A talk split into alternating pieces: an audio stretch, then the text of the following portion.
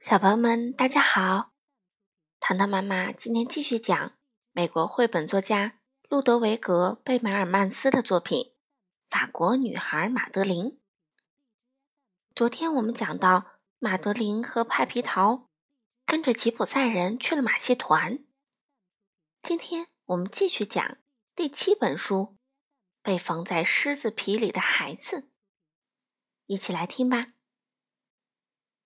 吉普赛夫人有个神奇的水晶球，她看到克拉菲小姐来找马德琳呢，心里既着急又不安。她对派皮桃和马德琳说：“瞧，这件狮子戏服多有趣儿！难道你俩不想进来玩玩吗？”他拿起弯针和细线，把两个孩子缝到狮子戏服里面。谁也不知道结实的狮子皮里藏着什么鼓鼓的东西。狮子站在舞台前，一遍一遍的表演。大狮子摇摇头，观众吓得直发抖。表演结束后，小丑喂他吃东西。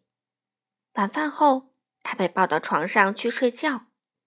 一个阳光明媚的早晨，大狮子从窗户跑了出来。他穿过树林。爬上山坡，伴着阵阵花香，来到一个农场。他不想伤害任何人，却吓坏了农夫，吓跑了小猪。他们看到一个猎人，急忙对他说：“请你帮帮忙，把这件狮子外套脱掉。”只见猎人拿起枪，撒腿就跑。我们还是回去吧。狮子要么待在动物园。要么待在马戏团，出来会被杀掉的。我们不能拿性命开玩笑。他们回到了马戏团，正好到了表演的时间。快看！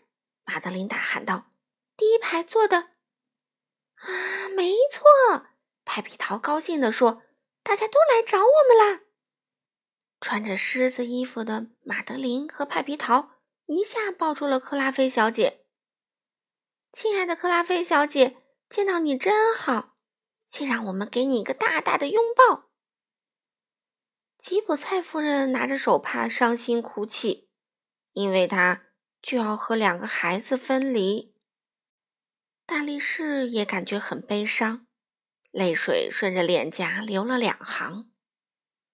就连爱笑的小丑也眼泪不断，因为舍不得跟两个孩子说。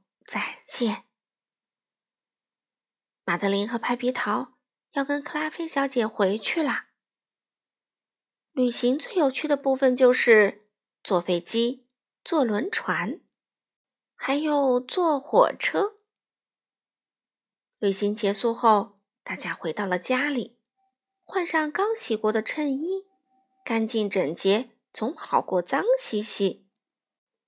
十二个小姑娘。排成两行吃面包，排成两行刷牙，排成两行睡觉。晚安，我的小公主们！谢天谢地，你们都平安无事。现在赶快乖乖睡觉哦。克拉菲小姐关好灯，关好门，她又返回来，把孩子们仔仔细细数了一遍。好了，小朋友们。